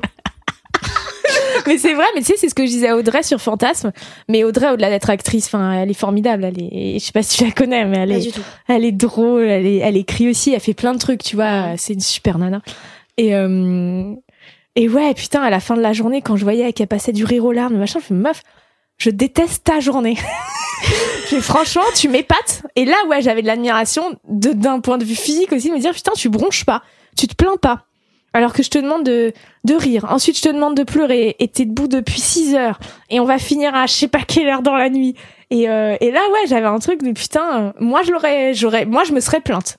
Non, en tout cas, et c'est là que je me suis dit aussi que j'étais une mauvaise actrice. C'est que moi, un truc comme ça, je, je me serais plainte. Et d'ailleurs, j'allais voir euh, Sébastien Chassagne et Audrey, tu sais, leur scène de déambulation, c'est en pleine nuit. Ouais. Et c'était horrible parce que je déteste les tournages de nuit. Ah ouais, il faisait froid. Et c'était, euh, on commençait à tourner à 18h et on a fini à 7h du matin. Je déteste. Et tu sais même plus si c'est bien ce que tu tournes tel- tellement t'as la gueule dans le cul. Et, euh, et je viens les voir à un moment et je fais, imaginez là, toutes les rushs, elles, euh, on les a pas. Est-ce que vous voudriez bien retourner et pour combien? Et Sébastien Chassagne, il fait, mais pour rien, moi j'adore le projet, je le refais sans problème. Je fais, ah bon? Et Audrey me dit pareil. Et là, je, mais moi je me dis, mais moi, moi franchement, je le fais pas pour moins d'un million de... de... Parce que j'ai un côté aussi très... euh, pas flemmard quoi de putain non là recomm- en tant qu'actrice j'entends là Ouais. s'il fallait refaire tout ce qu'ils ont fait non mais moi je demande à la prod euh, un cachet en plus hein et de beaucoup Ouais, je comprends. Mais en fait, c'est juste que. Euh, Enfin, moi, je fonctionne aussi comme ça. C'est. je- Si ça m'emballe pas, mais t'as intérêt à douiller. T'as Ah intérêt à me payer Ah ouais. tellement fort. mais oui mais même si ça m'emballe il y a peu de trucs maintenant que je vais faire euh, de bon cœur mais je, je- mais je sens que je suis ça c'est parce que je commence à à vieillir aussi et à aimer mon confort et à me dire bah en tout cas en tant qu'actrice cette scène là et alors l'ironie du, du truc c'est que Il y avait pas les rushs. on a perdu les rushs Sérieux Je te jure, il y avait un problème de disque dur ou de carte mémoire. Oh, et en fait, alors pas toute la nuit, mais il y a une séquence, la séquence où ils se rencontrent au parking, que j'avais adoré en plus tourner. On a dû la retourner le, le dernier jour. Et bah, ils ont pas bronché. Est-ce qu'ils sont incroyables, quoi Voilà, moi, je suis... c'est pour te dire que moi, je ne suis pas comme ça. Donc, euh, forcément, je, je suis pas la, une super actrice. Ok. Comment tu sais? Moi, c'est un peu mon. Un, des trucs que je me pose beaucoup pour l'instant. Comment tu sais qu'une œuvre a de l'intérêt avant de la sortir, avant de la confronter aux gens? Bah, je, pars d'un principe con de si elle me touche, euh, si je le ressens, c'est cliché, mais si je ressens le besoin dans mon bide, en fait, d'en parler de le truc, je me dis que je pars du principe que si ça touche un humain, ça va en toucher d'autres. Parce qu'a priori, t'es quand même pas toute seule. hein. Euh, si tu parles d'un sujet comme euh, l'annonce du cancer, la mort, le cul, c'est quand même des trucs concernants. Donc je me dis, si t'es pas complètement euh, fantasme, j'ai eu un peu peur de fantasme. Et en fait, comment je sais, j'en parle à plein de gens. Et toi, t'as déjà eu un, un fantasme? C'est quoi ton rapport au fantasme? Et dès que je rencontre quelqu'un, je vais en parler, je vais en parler. Et puis si je vois qu'il y a trois personnes qui commencent à s'animer sur ce sujet, je fais OK. Ah, c'est pas con. Bah ouais, en fait, c'est fantasme, j'en avais énormément parlé en amont. Est-ce que c'est aussi euh, pour euh, t'obliger à le faire? Ouais. Ah bah, que- c'est clair. Le, le roman, j'en ai parlé sur les réseaux et tout, parce que je savais qu'à partir du moment où c'était dit, j'étais obligée de le faire, parce que sinon, parce que dans euh, la les honte, quoi. Alors, comment ça Ah avance? Tous les gens qui t'envoient des messages. Ah, ton roman. Bah oui, non, mais ouais. Et puis ça motive de ouf. Tu te dis, putain, j'ai des gens derrière moi qui me soutiennent, qui. Mais c'est pas angoissant, ça aussi D'avoir une. euh, qui t'attendent au tournant comme Attends, ça qui a dit ça il y a peu de temps C'est pas Julien Doré, euh, autant qu'un mec Oh, comme ça. Non, mais il a dit idée. un truc. Moi, je l'aime, Julien Doré. Attention. Très gentil. Euh, et l'album Louvre, incroyable. Mais après, j'ai un peu décroché. Ouais, ouais. Mais tous les Moi, trucs genre euh. Dig Up Elvis euh, avec le, le côté déglingo, euh, Ah ouais. des trucs en anglais, j'aimais beaucoup aussi. Ouais, c'est plus le dernier album là qui m'a. J'aime beaucoup la, la façon dont il écrit. Euh, mais je, je sais plus si c'est lui vraiment du des coup. mots au hasard. Hein Tu trouves? Ah ouais, je trouve. euh, avant, c'était des métaphores que j'aimais beaucoup. Maintenant, Non, mais tu l'as écouté le dernier? J'ai écouté. Non, j'ai écouté que les singles. Non, mais tu vas voir. C'est pas au hasard. Ah C'est pas au hasard, Fanny. C'est très affiché tout ça. D'accord. Mais je sais plus si c'est lui ou quelqu'un d'autre euh, que j'ai vu dire un truc hyper intéressant. C'est peut-être pas lui. Non, c'est peut-être pas lui. Quelqu'un qui disait que sur les réseaux, eh ben, quand il avait trop d'amour, eh ben, ça, c'était trop pour lui et Elvis Romeo. C'est lui qui l'a dit. Romeo Elvis? Ouais, Romeo Elvis. Mais merde, on sait plus aussi. Et, euh, et c'est lui qui disait ça, et tout le monde était un peu choqué sur le plateau. Et en fait, je comprends trop ce qu'il veut dire. Ah oui, chez Quotidien. Oui. Oui, Et absolument. il a dit ça, et tout le monde était un peu ah bon, mais quand même, les gens vous aiment, c'est sympa. Bien sûr. Mais quand c'est trop, genre, moi, quand je sens un truc fantasme, par exemple, l'engouement qu'il y a eu autour, je te jure, à un moment, moi, je lis les trucs et j'ai l'impression que c'est pas destiné à moi. J'ai l'impression qu'on parle à quelqu'un d'autre. Ouais. Et je me sens à l'extérieur Ouais. du truc. Et les gens, et c'est incroyable parce que les gens, ils viennent te raconter aussi le- leur expérience. Mhm. Ah, mais moi, j'ai vécu ça. Et en fait, toi, le sujet, il est clos. Tu vois ce que je veux dire? Dans ta tête. Euh, c'est l'autrice aussi que j'adore, euh, Sophie Lambda, qui a sorti une BD qui s'appelle Tant pis pour l'amour. Et elle dit souvent sur ses stories, elle dit, mais arrêtez de m'envoyer des messages en me parlant de votre relation avec un pervers narcissique, parce que ça parle de ça. Euh, je suis pas psy, et surtout, c'est vrai que toi, en tant qu'autrice, le sujet, moi, Fanta, je l'avais écrit il y a trois ans. Ouais. Je le tourne là. En fait, Ouais, il y a beaucoup de temps les- qui se Tu passe. parles d'un truc que t'as déjà digéré, plus Ouais. toute la toute la prépa. C'est ça, euh, c'est ça. Et donc, euh, c'est vrai que des fois, c'est. Bah, c'est- très agréable et on en a vachement besoin hein, de tous ces retours. hmm. Mais des fois, il y a un moment où c'est trop. Où il y a un moment où tu sais plus où te placer, toi, en fait, dans ça. Et y a pas de moment où tu t'auto-soules Moi, ça m'arrivait il y a genre un mois. Genre, je pouvais plus me saquer. J'avais sorti trop de trucs en même temps euh, sur les réseaux et tout. Ah je vois ce que tu veux dire. j'étais Ah. comme, oh putain, je te jure, je me vois une fois de plus, je me mets une droite. Ah ouais, non, mais je vois très bien. Un sup. Ah ouais. Ah, mais moi, ça m'arrive tout le temps. Moi, c'est depuis que je viens à la campagne et quand je fais des stories de campagne, je la fais et après, je fais, mais putain, mais moi, je, me désabonne direct, meuf, de ton côté. Moi, si je vois ça, tous les jours la campagne, le chien, hein, la vie parfaite, je me désabonne direct. Et euh, non, mais moi, je mauto Mais sur les réseaux, je mauto Fair Je me juge sur chaque post. Ah, mais c'est nul de mettre ça. Mais je déteste euh, Instagram et en même temps, je suis tellement accro. mais toi aussi, d'ailleurs, tu m'as dit, euh, je fais une pause. euh. Mais disons que là, pour l'instant, euh, j'avais quand même beaucoup de trucs à terminer euh, ces derniers temps, justement parce que j'essaye de boucler tous les petits projets pour pouvoir Ouais. me consacrer sur des trucs un peu plus ambitieux. Et, euh, et du coup, ouais, là, il fallait vraiment que je coupe parce que sinon, je perdais trop Ouais. de temps. Et j'étais tout le temps en train de me dire, OK, faut que je crée des petits contenus, des petits trucs. Sauf que ces trucs minuscules, des trucs à la con, Mais ça prennent. te bouffe. Mais, bien sûr, ça te prend tellement temps de temps. ouf, quoi. Ouais. Et euh, donc, ouais, j'essaie un peu de, de réduire. Et pour l'instant, bah, l'avantage, c'est que vu que je me suis auto-soulée, j'ai beaucoup moins de mal à le faire. Que c'est. Ouais, très bien ça. Je là, je vais rester loin de moi là. Ah, mais je vois trop cette Je sensation. suis même follow, mais dans la vraie Ah. vie. donc, euh, donc voilà. Euh, j'ai lu, entendu, aucune idée, que euh, quand avais commencé à écrire Fantasme, il y avait beaucoup plus de blagues au Ouais. début. Et, Mais attends, euh, c'était Flaubert qui devait le réaliser. What? Oui Au début, c'était lui qui devait le réaliser. Moi, je devais jouer Vic. Ok. Et, euh, et du coup, euh, je l'avais réécrit, je lui envoyais. Il, me- il me, il me- et on faisait du ping-pong, de blagues et tout. Il y avait plein de blagues. Et pourquoi ça s'est pas fait? Parce que c'était pas la vraie vie. Parce qu'en fait, en le relisant, je me suis dit, bon, bah, en fait, je suis en train de me cacher derrière un, un immense sketch. Et je me suis dit, est-ce qu'il n'est pas le temps de parler de cette histoire telle qu'elle est? Et Ouais. en fait, de... et c'est là que j'ai écrit tout, tous les, les dialogues entre eux, la nuit de rencontre, que j'ai vraiment tout euh, lissé pour qu'on y croit un maximum. Euh, que ce soit le que ce soit des gens le plus vrai possible. Ouais. Mais euh, c'était très drôle, hein, sinon. Mais ça aurait fait un bon sketch golden. De 50 minutes. Voilà. Mais c'est euh, comment comment t'as fait justement pour accepter? Parce que euh, moi c'est aussi un des trucs euh, qui me stresse en ce moment c'est que j'essaye d'écrire des choses qui sont pas de la comédie. Mais en vrai il y a tellement les réflexes qui reviennent en mode ah mais peut-être j'ai pas assez de profondeur pour me permettre de faire un truc dans lequel il y a pas de blague. Donc il faut que les gens ils aient au moins un truc au final. Et genre même si tu trouves ça nul tu trouveras ça drôle. Et comment t'as Ouais. fait pour te dire non l'histoire va être tracée. Mais toi, t'es humoriste. Bah, Donc, moi, je me pense que t'as- euh, enfin, Oui, mais t'es drôle. Tu fais un commerce de, de cette drôlerie, de ton humour et de tout ça. C'est c'est toi, tu vois, c'est plaqué. Donc je comprends que c'était c'est ton c'est ta structure, c'est tes habitudes et c'est ton ton repère. Moi, j'ai pas ça. Moi, j'ai jamais eu la pression d'être drôle. t'as quand même percé avec le P. Alors celle-là. Je suis dégoûtée parce que là j'espère le récupérer parce que comme Golden n'existe plus, et bah peut-être qu'on va pouvoir récupérer enfin nos sketchs. Mais euh, putain, euh, ouais. Mais tu sais que j'avais jamais entendu parler de ça. Et Mais tu l'as vu? T'as pas pu le voir Bah mais non. non, j'ai pas pu le voir, il est nulle part. Et du coup, je suis très frustrée parce que j'ai vu qu'un extrait sur Instagram. l'enverrai. Que, mais ça, ça a l'air Je vais te incroyable. l'envoyer. Ouais, bah, tu vas. Je pense que les gens ont mis beaucoup trop de hype sur ce truc. Vous allez être déçus. Hein. C'est clairement l'histoire d'une meuf qui, qui, qui rencontre son père.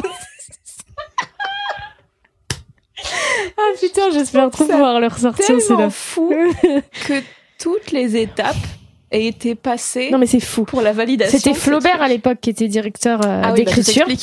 ça s'explique. mais vraiment, tu sais que ce tournage, ça a été. Il y a le making of sur YouTube, Ouais. euh, le bêtisier, et ça a été terrible.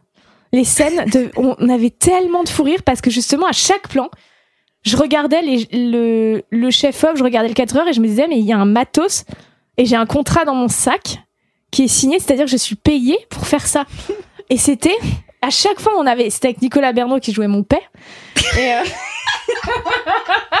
il y a une scène tu sais, où je suis dans les toilettes et je pète, donc du coup il apparaît. Et juste imagine cette scène à tourner, quoi. Lui qui apparaît et qui à chaque fois, à chaque prise se dit, mais en fait je joue un pet. Et lui sur la feuille de service, il avait écrit le pet de Lolo, Nicolas Bernot. C'est fou. C'est fou. Mais ça, c'était génial. C'était des années incroyables, ça. Mais ça- moi, c'est un des trucs euh, pour lesquels je vous envie beaucoup. C'est ce truc de bande et Ah euh, ce truc de j'ai une idée, je la fais avec les potes. Ouais. Et ça, ça me manque. Putain, mais j'aimerais trop avoir des copains avec qui on fait des vidéos et tout. Et là, pour l'instant, même en France, il y a plus tellement de. Non, bah c'est c'est vrai qu'il y a plus trop. euh, C'est vrai qu'avec après Bagel et Moustache, il... mais il faut le faire. De toute façon, il faut le faire. Ouais, mais j'ai jamais comment- compris comment il fonctionnait euh, financièrement. euh. Bah c'est pour ça que ça s'est la Voilà. gueule. hein. bah c'est avec des, c'était des marques. euh, en gros, on faisait beaucoup de brand content aussi. Tu vois, on travaillait pour des marques. Mm. Du coup, la boîte faisait rentrer de la, des sous et après, on avait un peu de sous pour faire des sketchs, mais que dalle. hein. Mm. On, vi- on vivait pas avec ça. On vivait pas avec les sketchs. On vivait grâce au brand content. On vivait euh, grâce aux articles qu'on écrivait. euh.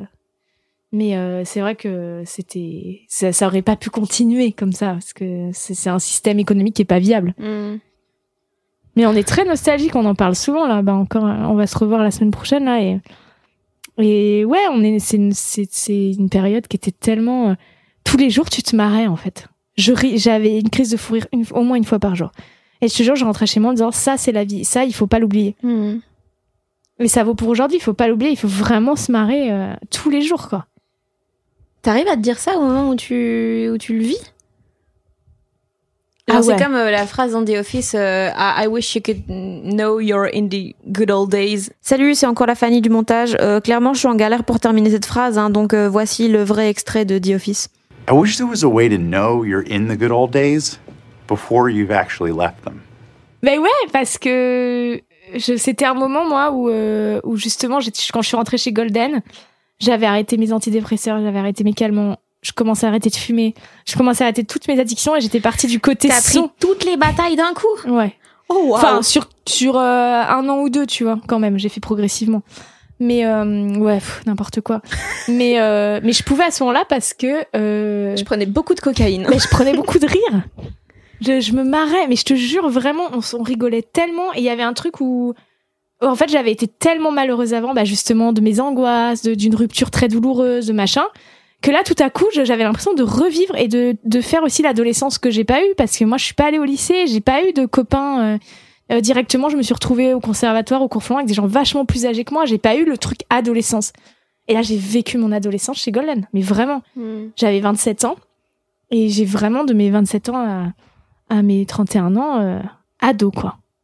Où tout- tes premières pelles. Alors pas mes premières mais j'en ai roulé. J'ai baisé sur le bureau de notre boss, Bah, il- faut, hein. évidemment. Sinon, c'est pas un vrai euh, travail. Ouais, et puis t'avais le côté, t'as un, t'as un boss, tu vois, t'as un directeur, mais qui, qui gère des ados. En fait, on était à l'école, c'était un truc, mais sans prof chiant.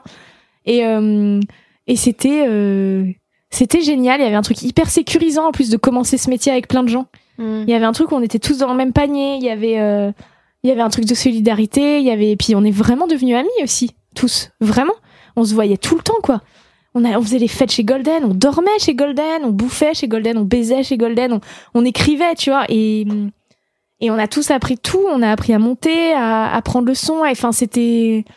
Ah, je te jure, j'ai une pointe de nostalgie quand j'y repense. J'ai adoré ces années, tu vois. Je cracherais euh, jamais dans la soupe, même si ça s'est pas super bien fini mais euh, pas avec mes amis mais avec Golden et euh, et bah au final moi je remercie mille fois Golden de m'avoir permis euh, enfin si aujourd'hui j'arrive à bosser aussi c'est grâce à ça hein. Mm. parce que ça nous a tous permis de gagner une petite notoriété qui a fait qu'après on était c'était plus facile de faire des rendez-vous euh, les producteurs ils savaient qui t'étais en Mhm. fait t'étais plus même un agent pour trouver un agent c'était beaucoup plus facile le nombre Oui, de trucs qu'on a tourné Une communauté de, de ouf derrière. quoi. une communauté euh, non mais c'est clair c'est Est-ce que Camille Le Pic va être dans tous tes trucs? Ah putain, j'aimerais bien la refoutre dans la prochaine. euh.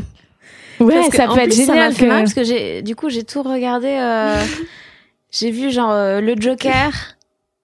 Et puis quelques jours plus tard, j'ai maté Fantasme. Là, je me suis dit, mais Camille Le Pic, mais ça me dit quelque chose. Mais putain, je la connais. Ouais, c'est exactement le, le doute que je, je voulais Eh semer ben, en chacun. C'est très réussi. Qui est Camille Le Pic? Non, mais c'est pas con, remarque, ça pourrait être un running euh, de personnage sur tous les trucs que j'écris. Au moins, on sait que c'est moi, c'est ma signature. Très bien, je garde. Eh ben écoute, euh, dans, dans Fantasme, ce sont toujours des, enfin ce sont des gens qui ont un, un goût de l'absolu. Est-ce que toi, c'est un truc qui te manque, l'absolu, et le fait d'être entièrement contrôlé et animé par quelque chose, obsédé par quelque chose, Moi, je suis obsédée par tout. J'ai que des obsessions. toujours? Ah, mais toujours. Mais toujours. C'est ça aussi que je dois travailler. Moi, je, je fonctionne que par obsession. Et on aime bien ou on n'aime pas? Ça dépend. Quand ça vire à- sur des trucs extrêmes, là, je réfléchissais à ma dernière obsession. Mais par exemple, si je fais un régime, ça Mhm. va être obsessionnel. Ça veut dire que je ne vais penser qu'à ça. Quand j'ai arrêté de fumer, c'était le pire parce que ça a Mhm. été cinq ans d'obsession. Cinq ans de obsédé dès qu'il y avait une... Bon, j'exagère. Trois ans. Allez, on va dire ça fait deux ans que ça va mieux. Euh, et encore, ça revient un peu là, j'ai grave envie. Mais euh, ça va être... euh, ça va être des trucs aussi compulsifs de... De... Tiens... on envisage de peut-être se marier avec mon gars, bah, je vais faire une obsession dessus, alors que je veux pas me marier. Enfin, alors qu'on a décidé qu'on ferait un truc euh, à la mairie et rien. Et bah, je vais commencer à, à faire une obsession dessus. Euh, obsession de qui j'invite, par exemple. Et euh, obsession de hum, qu'est-ce qu'on va manger, qu'est-ce qu'on va boire, tu vois? Mhm. J'ai des grosses obsessions bouffe. Qu'est-ce qu'on va manger ce soir? Et euh, des obsessions euh, achat aussi.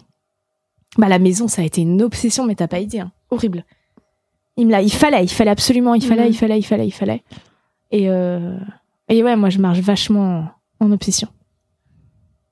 Et le goût de l'absolu, je l'ai. Euh, je, je, je, je ne suis jamais satisfaite, mais c'est très fatigant hein, de vraiment. Je veux toujours autre chose. Je veux, j'ai beaucoup de mal à me, je travaille vraiment dessus et ça va de mieux en mieux. Il y a vraiment eu des moments où ça allait très bien avec la méditation et tout. J'ai beaucoup de mal à me contenter de ce que j'ai. Beaucoup de mal. Je suis, je suis sans cesse en train de, de projeter un autre truc, de projeter. euh, Enfin, tu vois, euh, je sais pas, on rentre de voyage avec euh, mon gars, si on part en voyage à l'époque où on pouvait encore, je vais penser au prochain. C'est. Mais c'est le vide. C'est qu'est-ce que tu Mhm. fais? Qu'est-ce qu'on fait là pour combler? Euh, Au cas où on mourrait demain, euh, il faut vraiment que cette journée, euh, elle soit cool. Donc je vais mettre plein d'obsessions dedans et, euh, et les utiliser pour combler ce vide-là. Mais ça veut dire que t'es, t'es toujours dans le futur, quoi. Ouais, je suis souvent dans la projection. Et j'arrive de plus en plus à être dans le moment présent. euh, J'y arrive quand même, mais je suis beaucoup, beaucoup dans la projection. Ou dans le passé. dans la nostalgie. T'es nostalgique de quoi? Bah, je suis nostalgique de des années 80, des années 90, de mon enfance, de de la maison avec mes parents, de de, de, de cette, ce truc de, de l'insouciance, de, de l'irresponsabilité qu'on avait, parce qu'on n'avait rien à faire d'autre que aller devoir à la limite, ça me faisait chier. Mais c'était génial. T'étais moins, t'étais pas angoissée quand t'étais enfant? Si, j'étais, mais j'avais peur de mourir. Bah, J'avais peur que mes parents meurent tout le temps, Mm. très tôt. Euh, j'étais très angoissée. Bah, j'allais pas trop à l'école parce que j'avais peur d'avoir mal au ventre. Mais chez moi, c'était génial. Genre T'avais chez t'avais moi. peur d'avoir peur? Ouais, tout le temps. J'avais peur d'avoir mal au ventre. Putain, c'est creusé loin. Ouais. Peur d'avoir peur. Tu connais pas ça? Ben, j'ai jamais vécu. Bah tant Euh. mieux. C'est le pire. C'est vraiment moi toutes mes angoisses, c'est ça. C'est dans le métro ce matin. Moi, j'ai peur d'avoir peur en fait. Hmm. J'ai et, euh, et ça c'est depuis que je suis gamine. Donc en fait, je vais pas chercher à, à je n'arriverai jamais à enlever ça. Mm. En revanche, je peux réussir à vivre avec, à le contrôler un minimum et voilà. Mais c'est vrai que ces années-là, il y a un côté nostalgique parce que bah c'était quand même j'étais quand même moins angoissée que maintenant parce que bah, ça revient sur le, la notion d'espoir. C'est que j'avais un, un espoir fou en toute chose. Je me rêvais adulte, je me rêvais dans une maison de campagne, je me rêvais euh, écrivaine, comédienne, journaliste. euh, et, euh, et voilà, on y est. Du coup, t'as tout fait, ouais. Qu'est-ce qu'on fait maintenant? On se fait chier. non, mais il y a plein d'autres choses, mais c'est vrai que il faut admettre qu'on est dans un dans un monde où c'est difficile d'espérer aussi. euh, c'est c'est dur de rester optimiste, donc euh, Mm. j'essaye vraiment de l'être. et Je m'entoure de gens qui le sont, c'est très important. Mais euh, pff, voilà, je regarde pas, je regarde pas la télé, les infos, je lis rien. Moi, je suis au courant de rien. T'arrives à faire la différence entre un coup de foudre intellectuel et de l'amour? Non. Ok. Euh, non, mais si, un peu, euh, parce que le coup de foudre intellectuel, il va pas être accompagné d'attirance physique. Mais si j'ai un coup de foudre intellectuel, le problème, c'est que je vais être attirée physiquement, parce que moi, je suis attirée par les cerveaux. Donc, euh, par un système de pensée, par euh, euh, le fantasme en question. C'était vraiment un coup de foudre intellectuel, tu vois. Et, euh, et je, je ne saurais même pas te dire s'il me plaît physiquement. Euh, je, je ne sais pas s'il me plaît physiquement, je ne sais même pas si j'ai du, du- du- du désir pour lui. Mon désir, il était animé par le fait d'être avec lui et des mots et de tout ce qu'on pouvait se raconter. Et ça, euh, mais à partir du moment où j'avais tout le temps envie d'être avec lui, tu vois, donc euh, et du coup j'ai envie de coucher avec lui. Mais euh, Qui doit être là? Autant, autant en profiter. Euh, mais du coup, le, le- Pff, après le coup de foudre qui n'est pas intellectuel, euh, moi j'en ai eu rarement. Si c'est purement, alors c'est purement physique et puis ça donne rien du tout. hein. C'est très agréable à regarder, mais je veux dire, ça n'existe pas, ça, ça ne perdure pas, ça, c'est des Mhm. conneries. Les vrais, les coups de foudre qui, qui durent, c'est des coups de foudre intellectuels. De toute façon, c'est des coups de foudre. euh, C'est un truc où tout à coup, euh, t'arrives à être seul avec quelqu'un, ou tout à coup, t'arrives à être complètement toi avec quelqu'un. Il y a beaucoup de gens qui t'arrivent à être entièrement normal. Non, mais non. Entièrement normal. Bah, entièrement comme toi, Ouais. tu le serais, tu vois. Euh, bah non, il y a, il y a vraiment juste euh, mon mec, ma sœur et ma meilleure amie. C'est quoi tes filtres pour les autres? De quoi t'as peur? Bah, je vais réussir à être, à être moi-même, mais euh, par exemple, truc con, euh, si je commence à faire une crise d'angoisse, si je commence à être mal, les seules personnes à qui je peux le dire, c'est ces trois personnes que je viens de citer, sinon je le dirai jamais. Pourquoi? Parce que je, je vois ça comme une... euh, J'aime pas le mot faiblesse, mais comme... euh, je me sentirais pas en sécurité. Je me dirais, euh, il va pas, il ou elle ne va pas comprendre. Euh, elle n'aura pas les mots parce qu'elle ne me connaît pas assez. Elle ne me connaît pas assez parce que j'ai pas laissé l'accès. Mais je laisse pas l'accès et ça, je sais pas pourquoi, tu vois. Et en plus c'est con parce que parfois ça me manque. J'ai pas énormément de d'amis, de vrais amis. J'ai beaucoup de copains, de copines, mais tu vois, euh, bah là comme je te disais, euh, ce soir alors que je suis à Paris que j'y suis jamais, tant pis. Euh, moi je suis contente d'être toute seule et d'être vraiment toute seule. Donc, euh, mais ça, c'est. En même temps, il y a tellement de stimulation pendant toute la journée. euh, Ouais, ça. évidemment, quoi. Ouais, et puis c'est. Ça demande quand même un effort, moi, je trouve, d'aller boire un verre avec quelqu'un, de, De dîner ouf. avec quelqu'un. Surtout Ah après ouais, tu un an à rien faire. ah, Oui, mais moi, mais bien sûr. ça me demande vraiment des, des fois, genre, euh, surtout pendant le confinement, genre, si j'avais fait une heure et demie en direct chez Inter, il fallait rien me demander d'autre pendant la journée. Hein. Ouais. J'avais parlé pendant 1h30, mais foutez-moi la paix, en fait. Ça m'a de- demandé tellement d'énergie d'être dans une sorte de représentation Ouais. machin avec les gens, de voir tous les stimuli externes, les bruits, les, les, les, les- la, la vision et tout, et que évidemment que c'est c'est trop quoi, genre. Mais ça, c'est hyper intéressant parce qu'il y a plein de, de gens qui, qui disent ce truc-là, qui disent que depuis justement tous ces confinements à la con, eh ben on est, on fait moins de choses, on voit moins de gens. Enfin, il y a un truc, c'est vrai, où euh, j'ai toujours été ours, j'ai toujours aimé ma solitude, mais là, c'est vrai que ça a vraiment ancré ça en moi. Où Mm. maintenant, j'ai un truc où, bah en fait, euh, c'est ça. Mon gars hier, il me disait, mais t'as pas, euh, tu vas voir qui alors demain soir? Je fais, mais, il y a personne que t'as envie de voir? Je fais, si, mais j'ai la flemme. Mm. J'ai la flemme d'entendre une histoire, j'ai la flemme de me concentrer sur. euh, Bah ouais, si on l'a pas fait pendant un an, on se rend compte que c'est pas nécessaire en fait. Et oui, et C'est puis c'est ça aussi, c'est mais, au euh, final, euh, bah oui, c'est super cool de voir les potes et tout, mais euh, j'en ai pas besoin et j'en ai pas forcément l'envie. En tout Mhm. cas, aujourd'hui, euh, voilà, j'en ai pas, euh, j'éprouve pas de manque euh, au point de, de vouloir être toujours euh, accompagnée, de voir des gens. Donc tu détestes tes amis. Conclusion, t'auras qu'à mettre ça comme titre. Je déteste mes amis. Euh, Non, j'adore, j'adore tous mes potes et ils me manquent, tu vois. Et là, bah là, j'ai- tu vois, j'ai invité tous les copains Golden à venir à la maison. Ça, je suis trop contente. J'adore que les gens viennent à la maison. Mais pas trop longtemps, parce qu'au bout d'un moment, je me sens envahie. En plus, faut changer les draps. Non, mais c'est hyper, euh, c'est vrai, en recevoir, pareil, on se dit, ah, t'as une maison, génial, tu vas recevoir plein de potes. Mon cul, on l'a fait pendant six mois, tous les week-ends, on était squattés. Et euh, c'est cool, mais en fait, euh, putain, c'est quand même toi qui gères la, la bouffe, euh, qui doit euh, gérer, ouais, les...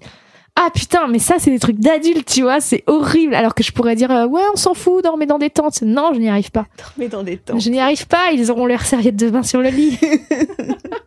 Celle de tes parents. voilà. pas lavé. Il y a une phrase dans la saison 2 de Genre Humaine, quand t'es avec euh, Julien dans le resto? Oui, Estelle. Euh, et tu dis la phrase Je sais que je suis une fille super, mais jamais assez super pour se projeter, pour s'installer, pour Ouais. faire des gosses et tout. Et il te répond Oui, mais en même temps, tu, tu fréquentes que des gens qui sont pas finis. C'est vrai. Et déjà, ça m'a fait genre Ouch Et est-ce que c'est un truc que t'as longtemps éprouvé? Est-ce que c'est un truc que t'as réglé euh, Ah ouais, non, mais je l'ai éprouvé toute ma vie, toutes mes relations, c'était avec des gars. C'est horrible le terme pas fini, mais en fait, ça veut dire des, des adolescents qui sont pas, qui sont pas prêts, en tout cas, qui à aller. en euh, thérapie qui, exactement. Mais exactement, qui se posent aucune question sur eux, sur leurs ressentis et tout. Et du coup, quand face à toi, t'as moi qui ne fait que ça et qui adore triturer toutes les émotions, les machins, c'est mort. C'est mort. Et puis, hum, moi, j'avoue que pour être avec moi, euh, c'est dur. C'est très dur d'être en couple avec moi. Et, euh, et respect. Respect à... Non, mais c'est vrai, parce que je m'en rends compte quand même.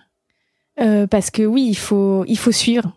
Parce que j'ai, ça affuse tout le temps et puis c'est, c'est, c'est jamais calme, c'est jamais, euh, tu vois, c'est, c'est tout le temps des, des, des nouvelles envies ou alors euh, tout le temps des nouvelles tristesses, des nouvelles dépressions, des nouvelles angoisses. Et euh, bon après des nouvelles joies, hein, beaucoup de joies, mais du coup c'est des joies qui sont très très fortes. Et euh, et ouais, c'est vrai que bah du coup euh, Louis, le truc de euh, j'ai souvent été avec des gars qui étaient pas prêts pour emménager, pour se projeter, pour euh, à chaque fois euh, c'est moi qui ramais, tu vois, pour j'avais l'impression de quémander un peu d'amour, un peu de tu vois, genre un gars avec qui j'étais, euh, putain, j'ai des trucs trop perso, j'en ai rien à foutre. Euh, tu un me dis, gars avec qui j'étais, euh, par exemple, tu vois, hum, c'était hors de question qu'on se mette sur les réseaux sociaux. Enfin, que je veux dire, on mette qu'on était ensemble, Ouais. tu vois. Bon, moi, ça me faisait un peu chier parce qu'en fait, j'étais contente d'être avec, avec, lui, tu vois. Et moi, j'aime bien, en fait, quand je, quand je suis heureuse, le partager ou quand je suis malheureuse, d'ailleurs, j'aime bien partager. Et, euh, et, euh, et donc, il m'expliquait, non, mais c'est la vie privée, c'est comme ça, jamais je mettrai un truc de ma vie privée. Et c'est, c'est, d'ailleurs, c'est lui qui joue Julien Pestel. Et, euh, enfin, c'est Ouais. un peu lui. Et quand je lui dis cette, cette réplique de oui, bah, tu veux pas, tu veux pas d'enfant, mais tu verras, un jour tu rencontreras une meuf et t'en voudras. Mais non, jamais. Le mec en question, le mec en question, il est avec une meuf aujourd'hui, il s'étale sur les réseaux sociaux tous les deux. Mais genre, c'est dégoulinant d'amour et ça peut être très beau de les... ça peut être très beau mais moi vraiment le seul truc que je me dis c'est mais what? On est restés deux ans ensemble t'as jamais voulu euh, mettre un truc? Donc je sais pas est-ce que j'ai pas assez d'abonnés? Est-ce que enfin c'est quoi? C'est quoi l'idée tu vois? C'est quoi l'idée? Et euh, et j'ai toujours été avec des mecs un peu comme ça. Un peu euh, mais de tout temps. Je me souviens de la maternelle où le- les garçons fallait pas dire qu'ils étaient avec moi. Au collège, j'avais un petit copain avec qui je couchais. En plus, j'avais que 13 ans, tu vois. Et, euh, et alors au collège, il m'ignorait parce qu'il disait que c'était la honte de sortir avec moi parce que j'étais une gamine. Euh, et que j'ai eu que des trucs comme ça où j'étais un peu, j'ai toujours été cachée, j'ai toujours été l'ombre du mec, j'ai toujours été euh, et euh, jusqu'au jour où après j'ai eu des mecs super, hein, je l'aimais Mm. pas, enfin il y a eu où bon pour le coup ça ça a pas duré. Euh, mais c'est pour ça que ça a marché avec Robin, le mec avec qui je suis aujourd'hui aussi, c'est que tout à coup je tombais sur un gars qui avait exactement les mêmes envies que moi et surtout je lui dis on achète une maison, il fait ok, what, Enfin, tu vois et, et et il a envie de tout avec moi et on va exactement euh, dans le même sens et surtout il me supporte quoi. Et il est très calme, très très calme, très euh, il est très stressé, très évidemment hein, il il a plein de défauts euh, aussi, mais je veux dire euh, quand même je me rends compte qu'aussi j'avais l'erreur que je faisais et dans les pas finis, j'englobe aussi les artistes où c'est je ne peux pas être avec un je peux pas, moi j'ai trop Il est musicien, non, ton mec? Oui, mais il est musicien, euh, compositeur de, de musique de librairie, de film, il va pas te faire de scène en fait. D'accord. Il n'a pas d'ego du tout. Et il en a rien à foutre. Et il me dit toujours, moi, mon métier, en fait, c'est. J'adore ce que je fais, mais ce qui est plus important, c'est c'est notre vie, c'est la vie, en fait, c'est notre vie personnelle. Et euh, ça, j'adorerais euh, réussir à. Je commence à penser de plus en plus ça, évidemment, mais. euh, Et donc, oui, je me suis rendu compte aussi à un moment que moi, je pouvais pas, fallait que j'arrête de, de sortir avec des artistes. Que c'était pas possible, en fait. Qu'il y a un moment. Ça pète, il y a un moment, c'est trop. C'est moi, j'ai besoin de quelqu'un qui soit très attentif, quoi. Les artistes, il est trop attentif à lui-même. Ceux que j'ai rencontrés, je ne généralise pas. Il y en a plein qui sont très Ils se aussi, non? Hein? Ils se disent ça de toi aussi, non? Bah, alors peut-être. Je suis très égocentrique. En revanche, je suis très très attentionnée. Je vais jamais oublier. euh, tu vois, le, le mec en question là dont je te parlais. euh, par exemple, je pouvais partir euh, trois semaines en tournage. Il me disait bah t'es où? Alors que ça faisait des mois que je lui en parlais de ce tournage. Oh waouh. Il oublie en fait parce qu'il en a rien à foutre. Parce qu'en fait tout ce qui l'intéresse c'est lui. Et euh, et ça moi c'est pas possible parce que je suis égocentrique mais je suis pas égoïste. Et je suis quand même très euh, très à l'écoute tu vois et tendre. Parce que c'est ça tu, peux être égocentrique être un peu barré mais en échange que sinon Robin il resterait pas tu vois. En échange il faut quand même il faut la tendresse il faut le regard il faut la- l'attention. C'est très important dans un couple tu vois d'être attentif à l'autre. Et euh, et ça c'est vrai que sur sur ces mecs avec qui je suis j'ai été euh, je j'avais pas ce truc là donc pas fini c'était un peu ce que j'entendais dans, dans cet épisode de ado pas fini. T'as pas fini ta quête t'as pas fini te- ta relation avec toi-même en fait. Hmm. finis ta relation avec toi-même et, et après on voit. Mais euh, mais j'étais très attirée par ce genre de gars. Normal. La toxicité. Bah oui. Oui et puis le talent parce que c'était des mecs très talentueux à chaque fois donc euh, moi c'est comme ça qu'il m'attirait et Robin c'est la première fois que je tombe pas amoureuse d'un gars pour son taf. Pour ce qu'il est pour ce qu'il représente aux yeux de la société tu vois. Hmm. qu'il y avait toujours un truc où j'étais toujours avec des mecs un peu connus. Tu sais genre c'était un peu. Mais tu vois c'était toujours valorisant même vis-à-vis de mes parents vis-à-vis de moi de dire putain ouais, ce mec là il est quand même euh, il est magnifique déjà. Et puis bon euh, il est quand même bien il est connu quoi. Et tu sais il y a un truc je dis pas que c'est conscient mais t'as un truc de, de fausse admiration très superficielle en fait parce que ça repose sur des valeurs euh, Et Tu la trouves où aujourd'hui ta valorisation? Hmm?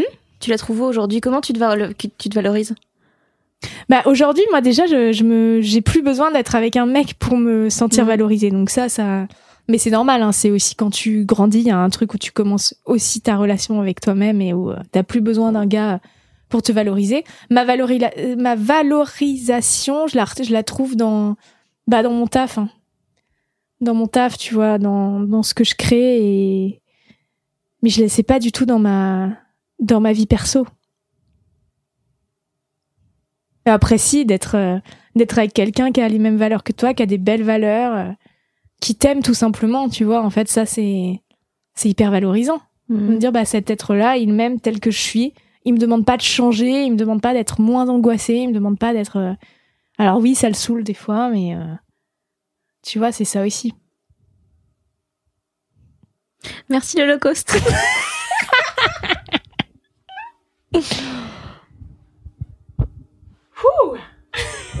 Ça fait du bien. J'espère que cet épisode vous a plu et vous a donné envie de regarder tout ce qu'Éléonore a écrit. Je mets plein de liens dans la description pour regarder Fantasme, Genre Humaine, pour euh, suivre Éléonore sur les réseaux sociaux, tout ça. Si vous avez aimé ce podcast, n'hésitez pas à vous abonner, évidemment, via toutes les plateformes habituelles, à mettre des étoiles, les commentaires, à partager tout ça. Et si vous venez de découvrir Les gens qui doutent, eh bien, euh, bonne nouvelle, vous avez plein d'épisodes à rattraper, avec notamment Sophie-Marie Larouille, Adrien Méniel, Flaubert, Pomme, Marina Rollman, Kian Kojandi, Lou Doyon et plein d'autres. Si vous avez aimé ce podcast au point de vouloir le soutenir financièrement, bah c'est trop bien et merci. Vous pouvez faire ça via Acast. Euh, vous faites un don, c'est un one shot de la somme de votre choix. Ou sinon, il y a aussi moyen de passer via Patreon. Là, c'est un don mensuel. Vous pouvez aussi me suivre sur les réseaux sociaux Fanny Ruet pour être tenu au courant des prochains épisodes, des chroniques chez France Inter, de ce que mon chat a fait de très très mignon aujourd'hui, des spectacles aussi puisque là, on vient d'annoncer les dates de la tournée française. Donc, euh, yay, venez me voir. Prochain épisode des gens qui doutent dans deux semaines. D'ici là, bah, soyez heureux et faites-vous plein de câlins. Des bisous Et ce podcast a été mixé par Maxime Moitieu. Mom deserves the best, and there's no better place to shop for Mother's Day than Whole Foods Market. They're your destination for unbeatable savings, from premium gifts to show-stopping flowers and irresistible desserts. Start by saving 33% with Prime on all body care and candles. Then get a 15-stem bunch of tulips for just $9.99 each with Prime. Round out Mom's menu with festive rosé, irresistible berry chantilly cake, and more special treats. Come celebrate Mother's Day at Whole Foods Market.